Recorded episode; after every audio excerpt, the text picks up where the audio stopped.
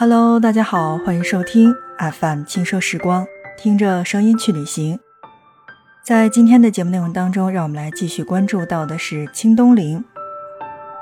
关注清东陵，首先第一个，我觉得应该了解到的是清孝陵。清孝陵是清东陵的主体建筑，位于昌瑞山的主峰之下，是顺治皇帝、孝献皇后董鄂氏。孝康张皇后佟佳氏的陵墓，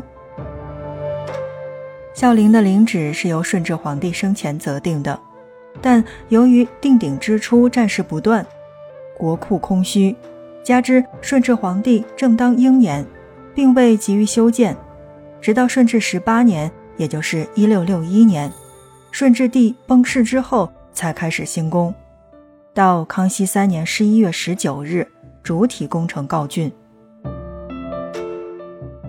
清孝陵共建有石牌坊、下马碑、板房、大红门、风水墙、更衣殿、华表、圣德神功碑亭，包括望柱、石像生、神路桥、下马碑、三路三孔桥，还有神厨、茶膳房、直房、东西配殿，包括灵寝门、二柱门、台石五供。方城、明楼、宝顶、宝城、地宫等建筑物，但要告诉你的是，地宫是未开放的，其他的景点均可参观。祭灵大典表演同时也是在孝陵举行的，所以想去的小伙伴们，或者说想去看祭灵大典的小伙伴，一定要路过孝陵。总之，就是在孝陵可以看到一个比较齐全的建筑体系。因为既然去了，所以有些东西是需要了解的。比如说，下面我们要说到的孝陵的石牌坊。石牌坊是位于孝陵最前方的，也是陵园的标志。采用的是木结构的形式，完全用石料构建而成，面阔三十一点三五米，高十二点四八米。如此精美巨大的石牌坊，在国内已经是不多见了。所以在这儿推荐大家，如果真的是去了清东陵的话，可以去看一看。那么同时还有我们在上节内容当中说到的大红门儿。大红门呢，不仅是孝陵的门户，也是整个清东陵的总门户。建筑形式为单檐的无殿顶。清朝统治时期，在大红门两侧还环绕近四十华里、宽厚高大的风水墙。把整个陵区圈占起来，不过现在仅存了半华里。孝陵的石像生是清陵当中规模最大的一组，全长是八百七十米，共有十八对，其中文臣武将各三对，马、麒麟、象、骆驼、谢豸、狮子、战卧各一对，每座石像均用整块的石料雕成。他们犹如两列威武雄壮的仪仗队，在神道的两侧，使皇家陵园显得更加的威严、神圣和肃穆。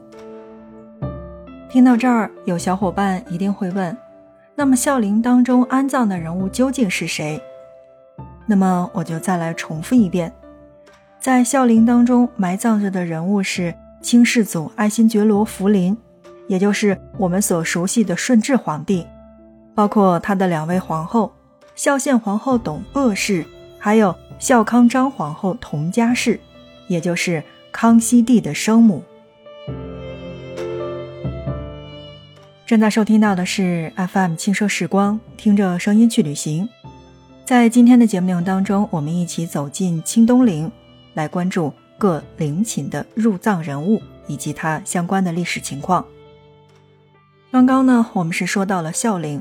但孝陵也有它的特殊性，因为顺治皇帝是满清入关后的第一个皇帝，他生前也特别的喜欢佛教，常常把和尚召进宫当中和他们研讨佛门的理论。顺治皇帝迷信佛教的灵魂升天之后，生前多次指示他死后必须实行火葬。顺治十八年，这位佛门天子病逝。后代和大臣们不敢违背其遗旨，破例为他举行了火葬。按照佛门的惯例，教徒死之后，功德高者要筑宝塔以为墓室。但是这个佛门惯例对于这位吃道人来说，好像有点行不通，因为他毕竟是一位皇帝。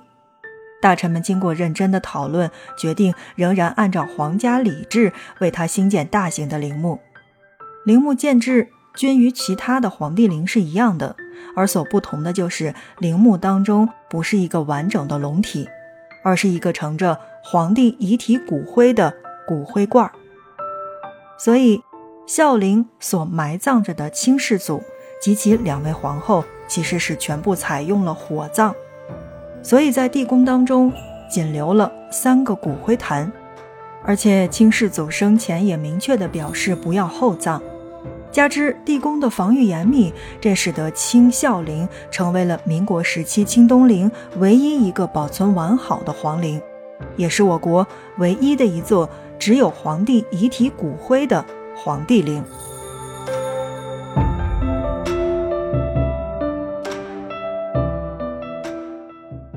正在收听到的是 FM 轻奢时光，听着声音去旅行。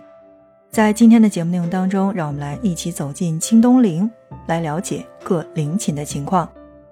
刚才呢，我们是说到了福陵，也就是顺治皇帝的孝陵。我们再来说一说康熙帝玄烨的景陵。景陵是康熙十五年二月初十开始动工的。康熙二十年二月营造告成。康熙皇帝首创了先葬皇后，地宫门不关闭，以待皇帝的先例。康熙二十年三月初八，仁孝皇后、孝昭皇后同奉安入景陵地宫。康熙二十八年十月二十日，孝义皇后同奉安地宫。康熙六十一年十一月十三日。康熙帝驾崩。雍正元年九月初一日，奉安于景陵地宫。值得一提的是，景陵也是清朝皇家陵寝当中第一个废除火化、实行土葬制的陵寝。同时呢，还像我刚才说到的那样，康熙首开皇帝陵内先葬皇后，不闭石门，以待皇帝的先例。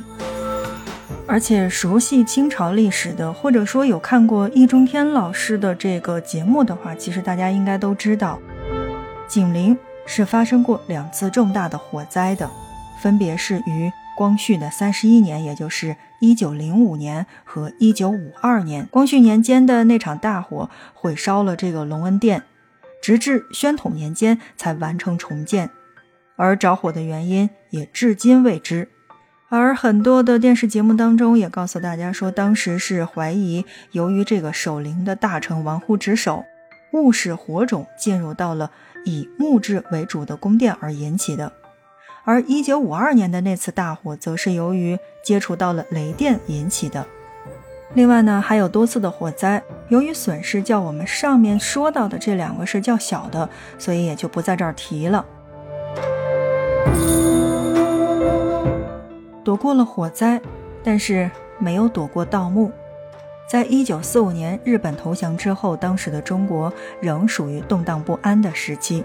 清东陵附近的一些土匪掀起了继一九二八年七月孙殿英之后的第二次盗掘清东陵文物的狂潮。在同年九月，当地一个姓张的人集结起了大概三百多人，对景陵展开了大规模的盗掘。将尘封了两百余年的景陵地宫打开，把随葬的珍宝全部盗走。康熙皇帝及嗣后一皇贵妃的遗骸散落在地宫之中，一片狼藉，惨不忍睹。就这样，景陵的地宫道口一直是对外了七年的时间，直到一九五二年，清东陵成立了文物保管所，当时的工作人员才把景陵的盗洞口密封起来。但是那个时候，对地宫没有完全进行任何的清理。到一九九五年，清东陵文物管理处才对景陵的地面建筑进行了一次完全的这么的一次修复，使景陵的地面建筑基本上是恢复了历史的原貌。正在收听到的是 FM 轻奢时光，听着声音去旅行。在今天的节目内容当中呢，我们来跟大家讲到的是清东陵的孝陵和景陵，也就是埋葬着顺治皇帝和康熙皇帝的陵寝。简单的介绍，希望可以对你的出行起到帮助。同时，也欢迎大家点击订阅我们的节目，因为在下期当中，我们来跟大家讲到的是乾隆的地宫。好的，那本期节目就是这样，感谢大家的收听。那同时觉得这一期节目还不错的话，欢迎你的转发。那么我们下一期不见不散。